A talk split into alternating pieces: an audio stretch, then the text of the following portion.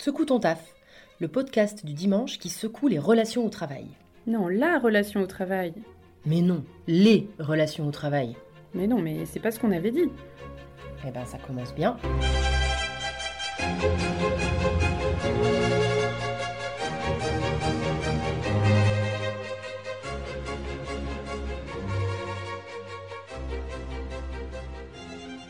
Je suis Aurélie Mazière de l'agence ERA, je suis coach certifiée et formatrice spécialisée en management et intelligence collective.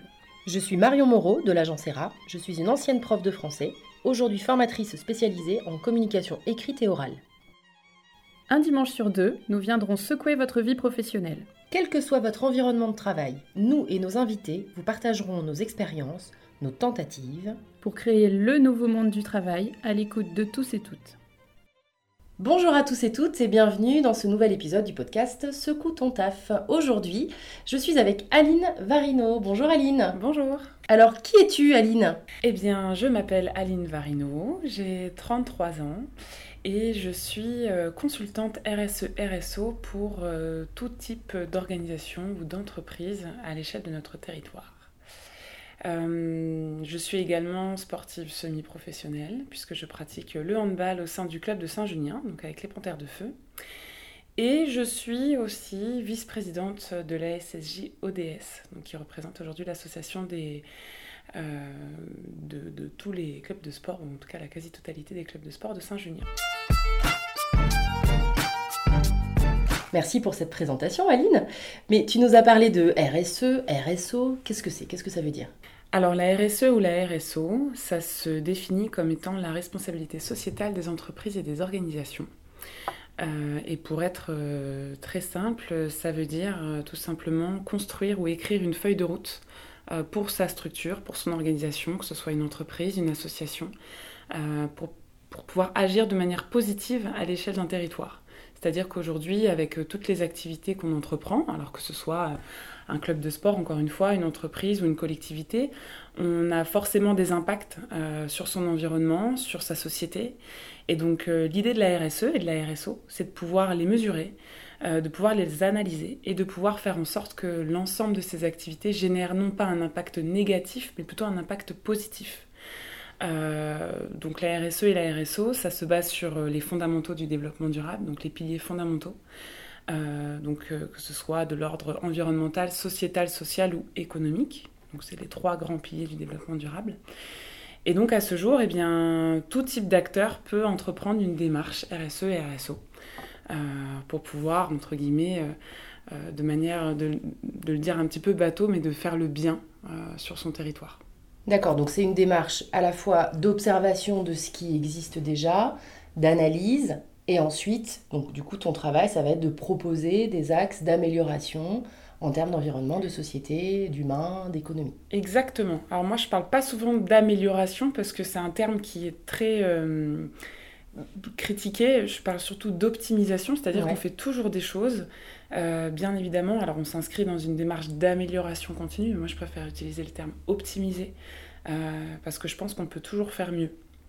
Euh, et, du coup, c'est vrai que ça permet de, bah, se remettre en question. Ça, nécessite forcément de se remettre en question dans toutes ses activités, euh, dans son rapport avec soi, dans son rapport avec les autres, dans son rapport avec les autres structures avec lesquelles on travaille. Et donc, ça nécessite parfois une grosse remise en question et surtout euh, parfois un gros changement de comportement avec ben, parfois des contraintes.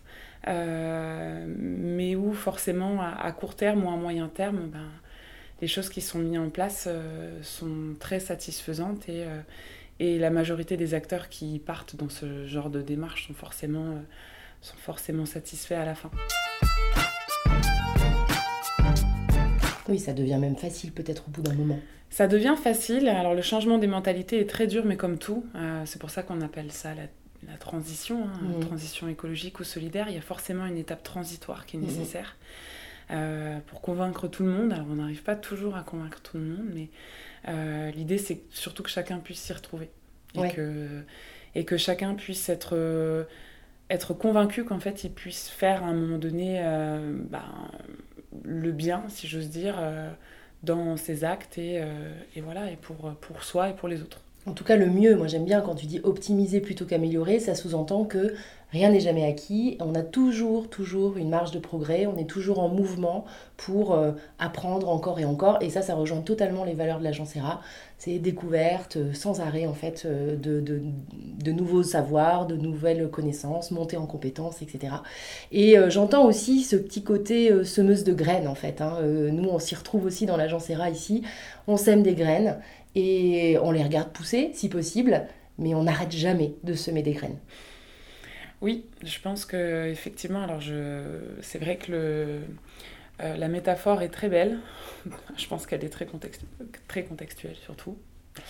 Euh, je pense qu'on peut tous à un moment donné euh, faire sa part. Alors je ne vais pas raconter la légende du colibri, mais c'est un petit peu ça.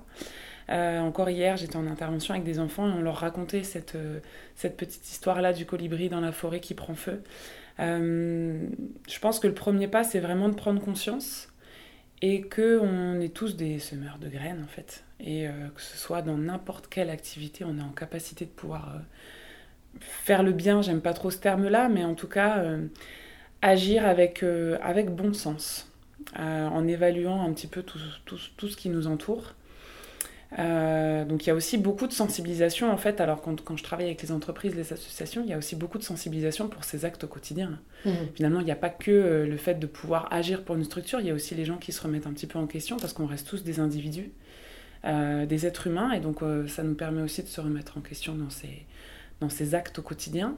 Euh, que ce soit, je ne sais pas, euh, sur le tri des déchets, euh, sur la mm. mobilité, sur, sur son rapport avec les autres. En fait, la RSE et la RSO, ça comporte tout, ça comprend tout.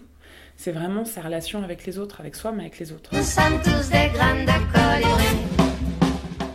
Et donc, quand on, quand, on, quand on sème ces petites graines-là, c'est quand même très plaisant de voir, de voir, de voir cette végétation pousser. Mm-hmm. parce que parce que je pense que tout le monde aime les plantes déjà, ou les arbres. Enfin, je ne connais pas grand monde qui n'aime pas les arbres et, les... et la nature. Donc c'est toujours, euh, c'est toujours agréable de voir que quand on sème quelque chose, bah, ça pousse. Mhm. Il y a une sorte de satisfaction déjà, et puis, euh, et puis de bien-être, et puis de sécurité, et puis euh, d'apaisement, de sérénité. Il y a toutes ces choses-là qui arrivent. En fait, c'est un petit peu la même chose quand on, quand on agit quotidiennement et qu'on qu'on fait le qu'on opère des actions qui, qui répondent à tous ces enjeux de société.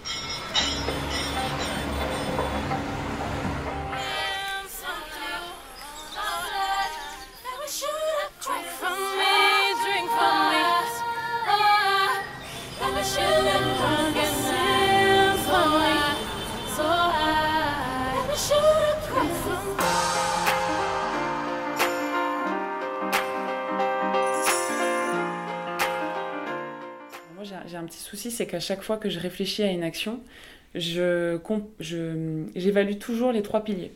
D'accord. Alors quoi est-ce que c'est un souci? Bah parce que ça devient très, euh, très psychorigide. oui, c'est ça.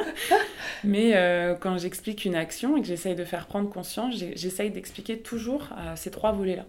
Parce que je trouve qu'en fait, alors le développement durable et la RSO, alors c'est pas, c'est pas vraiment la même chose, mais développement durable, on est vraiment sur un mode de pensée qui est sur une échelle mondiale. La mhm. RSO, c'est plus sur une échelle vraiment locale, territoriale. Mais euh, finalement, je trouve que c'est un excellent moyen euh, de faire prendre conscience que euh, c'est un mode de pensée. Mhm. C'est vraiment un mode de pensée. C'est très philosophique ce que je dis, mais c'est le développement durable, c'est une manière de penser autrement et différemment à ses activités. Mhm. Donc, si on prend un exemple très concret, à l'échelle d'un club de sport, par exemple, parce que mhm. c'est le premier exemple qui me, c'est le premier exemple qui me vient. On agit à l'échelle d'un club de sport sur plein d'actions. C'est inscrit de toute façon dans l'ADN du sport. Hein. L'ADN du sport, c'est euh, c'est surtout le social, le sociétal. On y a rajouté l'axe environnemental parce que c'est quelque chose aujourd'hui qui est qui est très remis en question dans nos activités. Mhm. Donc, exemple très concret, l'utilisation d'une gourde. Eh euh, voilà, l'utilisation d'une gourde en plastique. Alors, elle est, elle est valable non seulement pour les clubs de sport, mais elle est aussi valable pour nous au quotidien. Mhm. Une gourde, c'est euh, produire moins de déchets. Mhm. Une gourde, c'est utiliser moins de, ressources naturelles pour produire des bouteilles en plastique. Donc là, on est sur un pilier essentiellement environnemental. Mais on peut basculer sur un pilier sociétal et social parce que la pollution qui est générée par une bouteille en plastique au départ a un impact sur notre propre euh, organisme, hein, sur Mhm. notre propre santé, nous en tant qu'humains, mais aussi sur la santé de notre planète, Mhm. que ce soit pour la biodiversité, les écosystèmes, etc., qui nous entourent. Donc là, on est sur un volet sociétal, social. Mhm. Et puis sur un pilier économique, parce que euh, quand on achète une gourde, bah forcément on achète moins de bouteilles d'eau. Et, euh, et on fait attention à la ressource en eau, donc il y a une- aussi une notion d'économie, de ressources. Donc en fait, c'est vraiment euh, jongler un petit peu avec ces trois piliers-là pour euh, pouvoir conclure à la fin que l'action qu'on a mise en place, si elle est bien mise en place, euh, bah, génère un impact qui est positif. Et alors, Aline, est-ce que tu t'es toujours sentie concernée par ces questions environnementales? Je pense que de manière inconsciente, du coup, oui. Euh, parce que je, pense que déjà d'avoir grandi dans un, dans un territoire très rural, alors je suis originaire de l'Est, mais euh, d'avoir grandi dans un territoire très rural, sur un territoire très rural, ça, ça implique cette, euh, cette sensibilité-là à la nature. Alors, pas toujours, mais je, pense que ça, ça, ça le permet en tout cas. D'avoir une famille aussi qui fait attention à ces choses-là, à, son interaction avec, euh, avec l'environnement qui nous entoure. Euh, des choses toutes bêtes, mais euh, sur, les premières, sur les premiers souvenirs qui me viennent, alors ça, ça vient beaucoup de mon papa, mais à, à la maison, c'est un peu la, la bataille à chaque fois qu'il y a une bête dans la maison, quoi. Mhm. parce, que, parce que la première chose que nous, on pense, et à chaque fois j'y pense, hein, mais... euh, bah, on ne tue pas l'araignée euh, Eh qui fait 2 cm, non, on la, on la met dans une boîte et puis on la met dehors, quoi. Mhm. Mais tout type, euh, tout type euh, d'insectes, tout type euh, d'animaux, euh, je pense qu'il y a cette sensibilité-là, je pense qu'elle part de là déjà. Mhm. Euh, parce que, en fait, c'est la base, l'interaction de soi avec l'environnement. Je Mhm. pense que ça part déjà de là. On peut dire que, euh, je pense, la majorité de la population est sensibilisée à toutes ces choses-là. Et pour autant, il y a des personnes qui vont avoir des comportements euh, absolument euh, à l'encontre euh, de, de, de, euh, de, ce- de cette préservation de l'environnement et qui ont cette sensibilité-là. Donc ça veut dire qu'il y a vraiment un, un petit passage, une toute petite prise de conscience sur, sur les autres gestes au quotidien. J'ai taffé toute la semaine, Dieu merci, on est samedi. Whisky coca dans un gobelet en plastique qui finira peut-être dans l'océan Pacifique ou en particules toxiques dans l'organisme. Attends, mais qu'est-ce que je raconte? Euh, il faut expliquer quels sont, quels sont les impacts. Mais du coup, oui, je pense qu'elle était là inconsciemment au départ. Mhm. Euh, ça m'a dirigée naturellement vers des études en lien avec l'environnement. Ouais. Euh, licence de biologie, euh, master environnement, diplôme de droit en environnement, qui s'est achevé par un master en aménagement des territoires durables, où là j'ai vraiment trouvé, je pense, ma voie, euh, parce que l'échelle était, était quelque chose de... L'échelle territoriale, je trouve, est passionnante Mhm. parce qu'elle elle implique cette interaction euh, non seulement avec notre environnement, mais aussi les synergies qui, qui, peuvent, qui existent et qui peuvent être mises en place en fait entre, euh, entre les structures en tant que telles qui composent le territoire, entre les individus qui le, comp- qui la composent, qui le composent, et entre euh, toutes les choses en fait qui composent le territoire. Mhm. Et, euh, et en fait, c'est pour moi, c'est la prise de conscience, je pense qu'elle s'est faite là. En tout cas, l'affirmation de cette sensibilité-là s'est faite à ce moment-là, je pense. Euh, à la fin de mes études, quand j'ai compris qu'à l'échelle d'un territoire, il pouvait y avoir plein de choses euh, qui, à un moment donné, euh, génèrent cet impact-là qui est, qui est positif et qui rend, en fait, la vie, la qualité de vie agréable, sereine. Il faut impliquer l'ensemble des personnes sur les territoires pour pouvoir faire ça, Mhm. pour pouvoir agir. Et donc, euh, la fin de mes études, euh, les expériences professionnelles où j'ai eu la chance de, de, pouvoir, faire, euh, de pouvoir faire plein de choses euh, dans, ma, dans, ma, dans ma courte carrière, parce qu'elle n'est elle pas très grande, mais elle est déjà bien remplie. Et c'est vrai que du coup, elle, elle, elle s'affirme au fur et à mesure. Alors, elle, évolue, hein, bien évidemment, dans, dans- dans- comme tout le monde, je pense. On évolue dans nos, dans nos modes de pensée, dans nos interactions avec les autres, dans, nos- notre manière de nous exprimer aussi, parce Mhm. que ma manière de m'exprimer aujourd'hui n'était pas forcément la même qu'il y a un an, parce qu'on apprend. Ouais. On apprend, on apprend toujours, tous les jours d'ailleurs.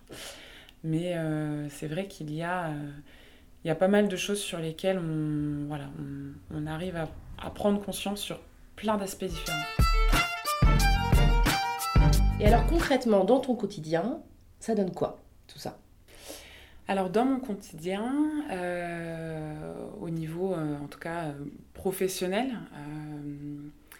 L'idée, c'est de, de, pouvoir accompagner du coup les acteurs de, de territoire, essentiellement les, les, clubs de sport, parce que du coup je suis salariée au sein d'une association qui s'appelle Match for Green. Mhm. J'ai également euh, euh, mon activité à, moi, entre guillemets, qui s'appelle donc Eptopia, mhm. qui est une société que j'ai créée il y, a, il y a peu, toujours pour accompagner les acteurs dans le cadre de leur transition écologique et solidaire.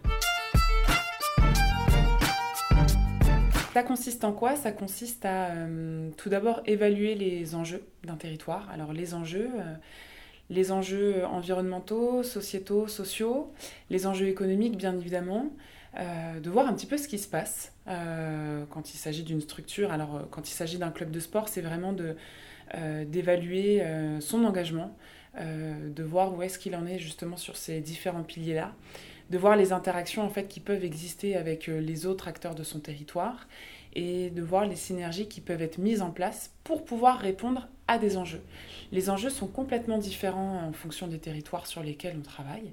Euh, parce que euh, ben, une collectivité, par exemple, ou un acteur qui est situé en bord de littoral mhm. n'aura pas du tout les mêmes euh, problématiques, ou en tout cas les mêmes enjeux qu'une commune, par exemple, bah, comme Saint-Junien. Typiquement, nous, nos enjeux de territoire sur Saint-Junien, et pour pouvoir les connaître assez bien, pour avoir été chargé de mission de développement durable à la Porte Océane du Limousin, qui est donc la communauté de communes de notre territoire, mhm. les enjeux, typiquement, on est sur des enjeux qui sont démographiques. Euh, par rapport euh, à, l'âge de la population, entre mhm. guillemets. Hein. Euh, c'est un territoire qui est très dynamique, qui se dynamise en, tout cas, mais où effectivement on a une part de, population qui est parfois très isolée, parce qu'on est sur un territoire qui reste quand même très rural. Mhm. Donc il y a des notions en lien avec l'accessibilité, que ce soit sur de la santé, que ce soit sur l'accès au sport, que ce soit sur toutes ces choses-là.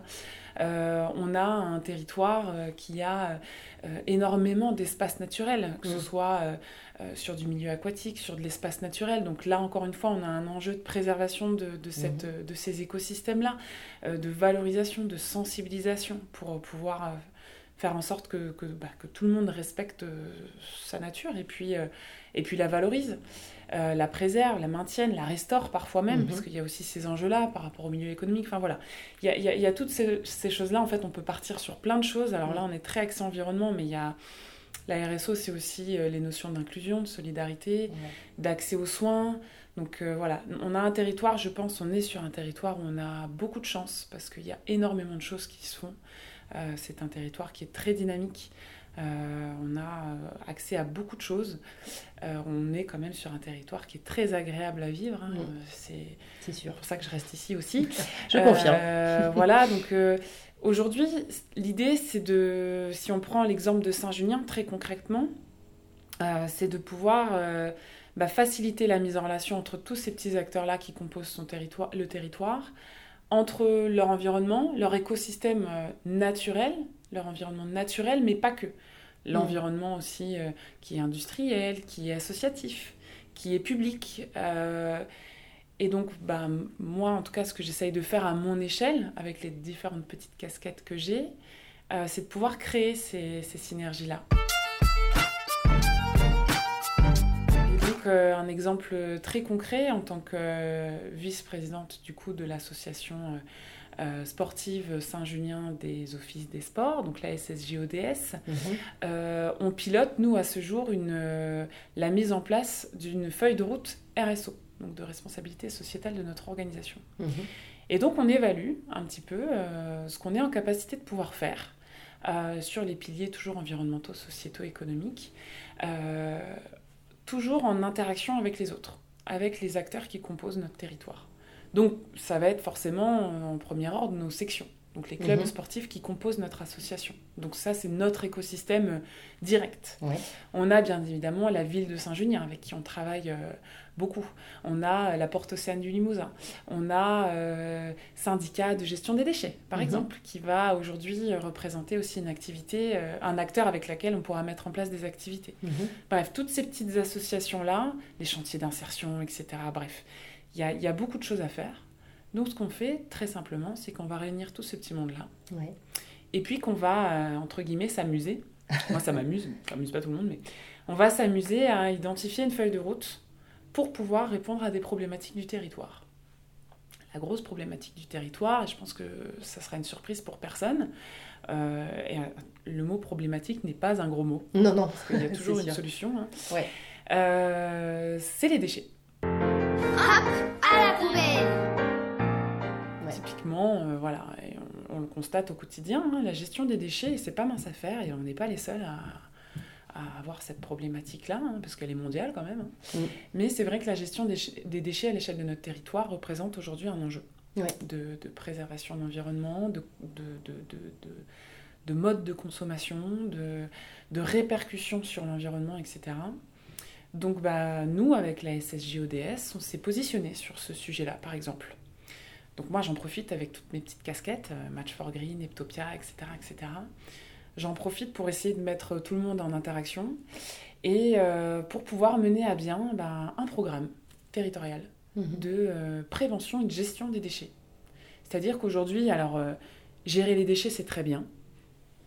Quand on, quand on trie déjà, c'est c'est pas mal. Je trouve que le, le pas est fait. Donc si on arrive déjà à mettre ça en place et à mettre ces habitudes-là en place, ce sera déjà une très belle chose. Mhm. Parce que, parce que bah, le territoire sportif à Saint-Junien, c'est quand même 3600 licenciés, hein, donc c'est pas rien. Ouais. Euh, sur une population de 10 000 habitants, 11 000. Donc on a déjà cette, cette, cette petite étape-là. Et puis après, ben, l'idéal, en fait, euh, c'est même pas de, de gérer le déchet. Enfin, en tout cas, si, c'est de le gérer, mais peut-être de le gérer en amont. Donc là, on parle de prévention. Donc on n'est plus sur un mode de, de, de, de- de gestion, on est plutôt sur un mode de consommation. Oui. Où là, en fait, on va essayer, on va tendre vers... euh, pas le zéro déchet, mais presque finalement. Donc c'est- l'idée, c'est de, de ne pas produire le déchet qu'on aurait produit euh, auparavant. Mhm. Donc là, on, on- on aimerait bien tendre vers ça. On, reprend l'exemple des bouteilles d'eau. euh, voilà, typiquement aujourd'hui, euh, euh, des clubs fournissent des gourdes pour leurs euh, pour, pour euh, licenciés. C'est un pas vers le zéro déchet. Oui. Euh, pour reprendre encore tous les piliers euh, dont on a parlé tout à l'heure. Mhm. Donc nous, avec, avec, euh, avec l'Office des sports, ce serait un petit peu l'idée. Ce serait de pouvoir mettre en place cette, ce programme-là de sensibilisation, de formation, euh, de mettre en place euh, des habitudes que, que, toutes les, que tous les clubs en fait, du territoire pourraient partager dans le cadre de leur euh, activité quotidienne, mais surtout dans le cadre de leur manifestation, parce qu'il y a un petit peu de travail. Euh, beaucoup. Hum, Il y en a qui font déjà plein de choses. C'est bien de se servir de ce que font les uns pour montrer que c'est pas difficile aux autres. Ou en Mhm. tout cas que c'est pas aussi contraignant que ce qu'on Oui, c'est pas penser. impossible, surtout. c'est pas impossible. Mm. Euh, et de, de, de pouvoir, euh, voilà, au travers de cette, de cette action, de ce programme-là, ben, faire sa part. Il n'y a pas que ça, il y a, il y a beaucoup d'autres choses. Il y a, il y a l'aspect santé, l'aspect sport santé, il y a l'aspect euh, euh, en lien avec euh, la biodiversité, où il y, a, il y a aussi des idées qui vont être menées et mises en place par, par l'association, de par d'autres activités que je réalise. Donc j'ai- j'ai- j'aimerais vraiment qu'en fait, à la fin, et c'est ce que je fais pour tous les acteurs, les acteurs en France, en tout Mhm. cas sur mes territoires sur lesquels je suis chargée de mission, Mhm. ça fait beaucoup toute la France, bah, c'est pouvoir accompagner un acteur sur son territoire, d'identifier ce sur quoi il peut agir par rapport aux enjeux de son territoire et euh, de lui donner les clés pour pouvoir agir. Mhm.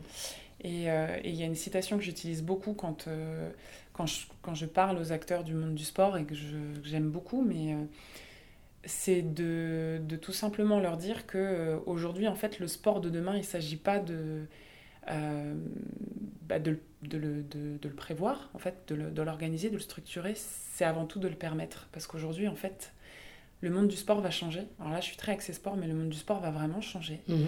Euh, même moi qui suis sportive, euh, voilà, euh, je constate que je peux plus faire une préparation physique normalement comme c'était le cas auparavant, il y a 10 ans. Je me souviens encore des longues séances de sortie au mois d'août où il fallait que je me prépare. Mhm. Je peux plus le faire maintenant à la même heure. Et oui, Je suis obligée de m'entraîner plus tard le soir Mm. parce qu'en fait il fait trop chaud et oui. et que l'augmentation des températures va générer un impact sur les activités physiques. Mhm. On va perdre un nombre de jours de pratique, Et oui. sauf si on s'entraîne la nuit. et du coup, là, c'est vraiment tout un. Voilà. Mais tout va être bouleversé. Et, euh, et déjà de faire prendre conscience que ça va changer Mm. et de donner les clés pour pouvoir s'adapter, peut-être de faire en sorte qu'on ne soit pas plus impacté et surtout de donner les clés pour pouvoir euh, bah, la pratiquer, pratiquer son activité demain, c'est essentiel ouais, dans, dans, dans, dans mon travail. Aline, tu as été récemment nommée éco-aventurière. Qu'est-ce que c'est que ça? Oui, alors euh, j'ai eu effectivement la chance d'être euh, désignée éco-aventurière dans le cadre euh, du dispositif Sport Planète, qui est donc un dispositif qui aujourd'hui est, déployé, enfin qui a été créé et déployé par, par la Maïf, qui, voilà, qui aujourd'hui agit concrètement à l'échelle des, territoires. Alors, surtout dans, dans, le monde du sport, bien évidemment, puisque mhm. ça s'appelle Sport Planète. Et donc, dans ce, dans ce cadre-là, euh, la Maïf a donc désigné un nombre d'éco-aventuriers euh, euh, en France qui portent des projets. Donc aujourd'hui, on est 8, 4 mhm. filles, 4 garçons. et donc nous sommes 8 à, parcourir la France pour pouvoir sensibiliser et pour pouvoir sensibiliser et puis pour pouvoir agir en fait concrètement à l'échelle des territoires. Donc, alors c'est des choses que je faisais déjà en fait très naturellement pour ma part dans mes activités professionnelles, mhm. dans mes activités euh, personnelles ou de bénévolat. Euh, aujourd'hui, forcément, d'avoir euh, d'être rentré dans ce, dans ce dispositif-là donne, donne une autre envergure, si mhm. j'ose dire, un autre, un autre aspect en lien avec bah, la valorisation de des activités. Hein. Mhm.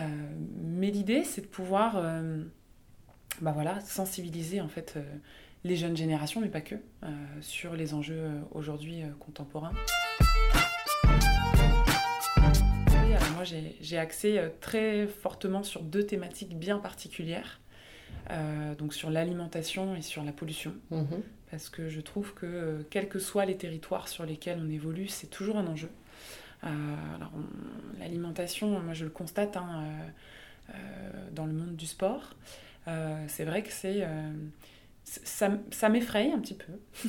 je, je, le dis. Alors, je suis pas, attention, je suis pas parfaite. Hein. Dans tout ce que j'ai dit avant, je suis pas parfaite. Il y a beaucoup de choses que je, je fais pour l'instant. On n'est jamais parfait. Hein, on n'est jamais parfait déjà. On et apprend puis, euh, toujours. exactement. et puis, il y a beaucoup de choses sur lesquelles euh, on, évolue effectivement au fur et à mesure. Et puis, euh, on prend conscience un jour. C'est important de ne pas, de pas culpabiliser, de ne mm. pas culpabiliser les autres aussi, mm-hmm. parce, que, parce que déjà, on n'a pas le monopole du juste. Hein. Je, c'est une phrase que je dis beaucoup, mais j'apprécie beaucoup ça. Donc, il ne faut mhm. pas être dans le jugement.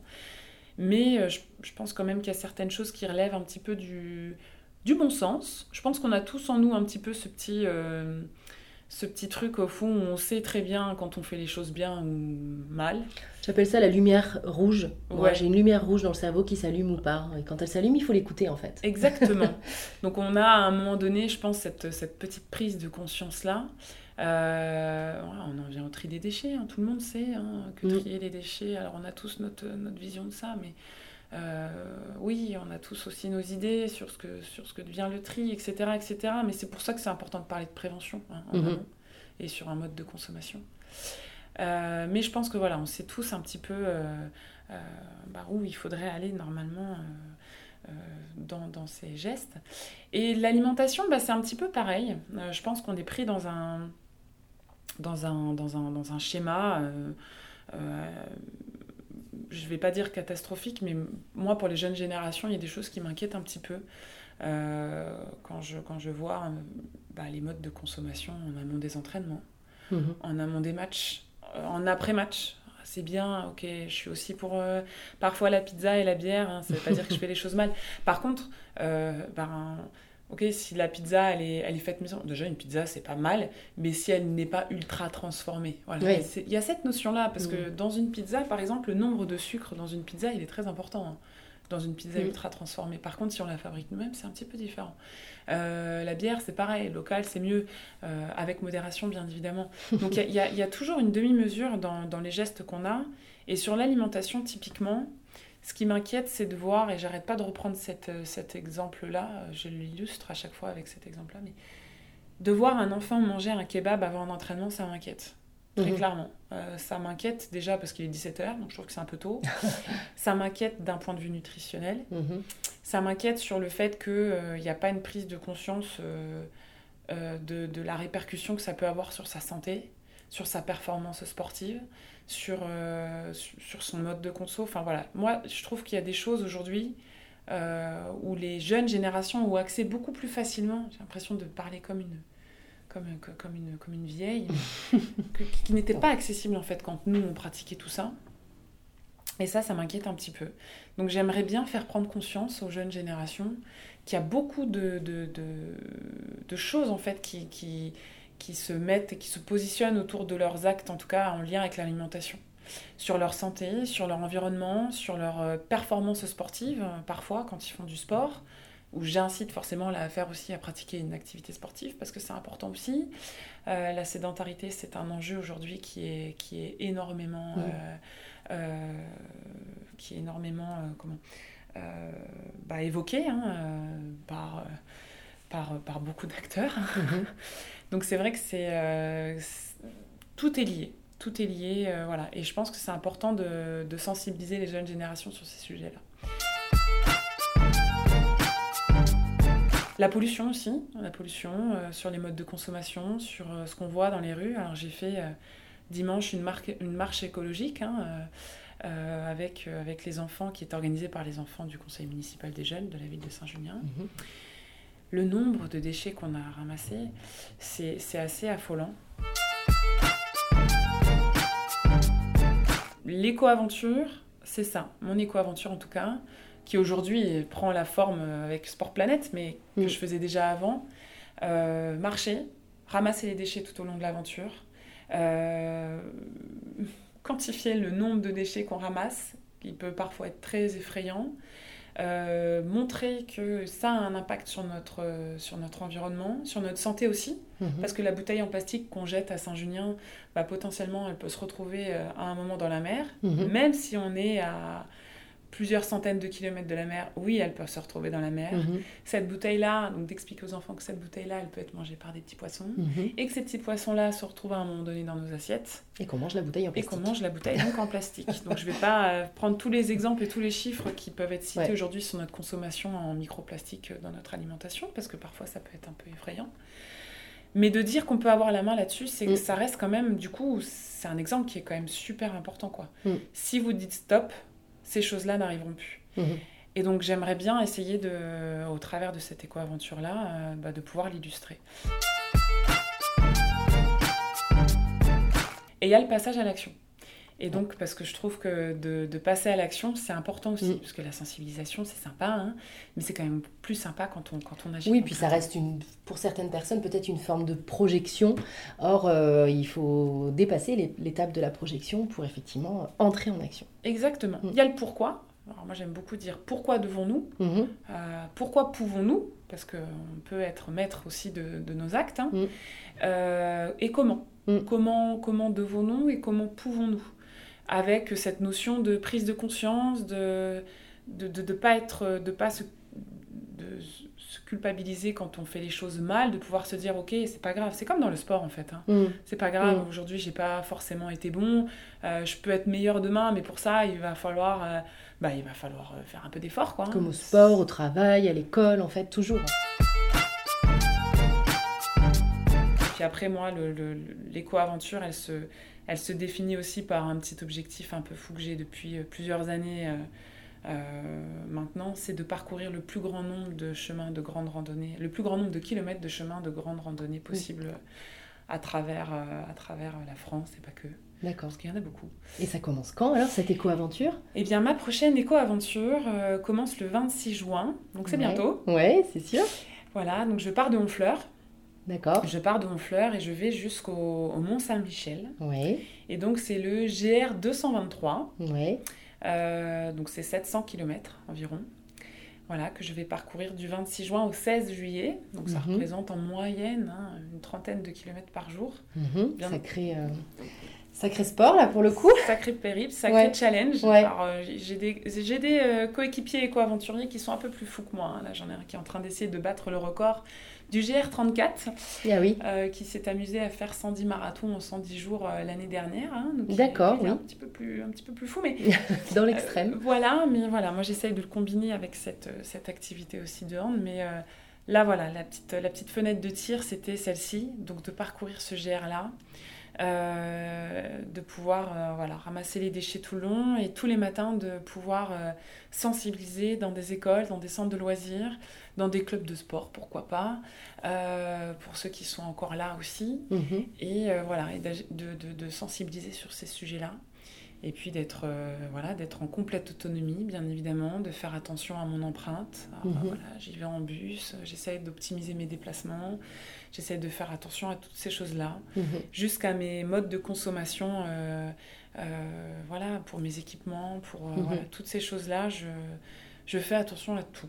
Sont réfléchis en fait selon, j'imagine, toujours les trois piliers dont tu nous as parlé aussi précédemment, euh, Exactement. qui sous-tendent un peu euh, voilà, la façon dont tu, dont tu vois le, le monde, les situations euh, et tout ça. Exactement, exactement. Ça devient aujourd'hui euh, très systématique en fait, dans, dans toutes les actions. Bouquet final, euh, ce serait que euh, le GR 223 se convertisse en 223 arbres plantés, Ouais. euh, voilà, fruitiers ou autres, hein, différentes essences, euh, dans l'idéal à l'échelle de ce territoire-là. Et que ces arbres bah, deviennent en fait soit, soit, soit plantés par pourquoi pas les acteurs du sport, du territoire. Mhm. En tout cas, c'est mon, c'est mon projet fixe. Et puis pourquoi pas ben, que ce soit des arbres euh, fruitiers et qui puissent permettre d'alimenter euh, Mhm. euh, les acteurs du territoire. Et donc on en revient à l'alimentation, on en revient à du circuit de proximité, pas du circuit court, du Mhm. circuit de proximité là Ouais. pour le coup court et proximité. Et puis voilà, donc on en revient toujours à tous ces aspects-là euh, à la fin. Super. Voilà. Quel beau projet. On espère et moi je suis certaine qu'il aboutira. Oui, moi aussi. Une dernière question Aline pour cet épisode de Secoue ton taf, justement. En quoi est-ce que tu as l'impression de secouer ton taf? Alors, euh, j'ai l'impression de secouer mon taf dans la mesure où euh, ce que je fais euh, dans mes activités professionnelles, je pourrais tout aussi bien les faire dans mes activités personnelles.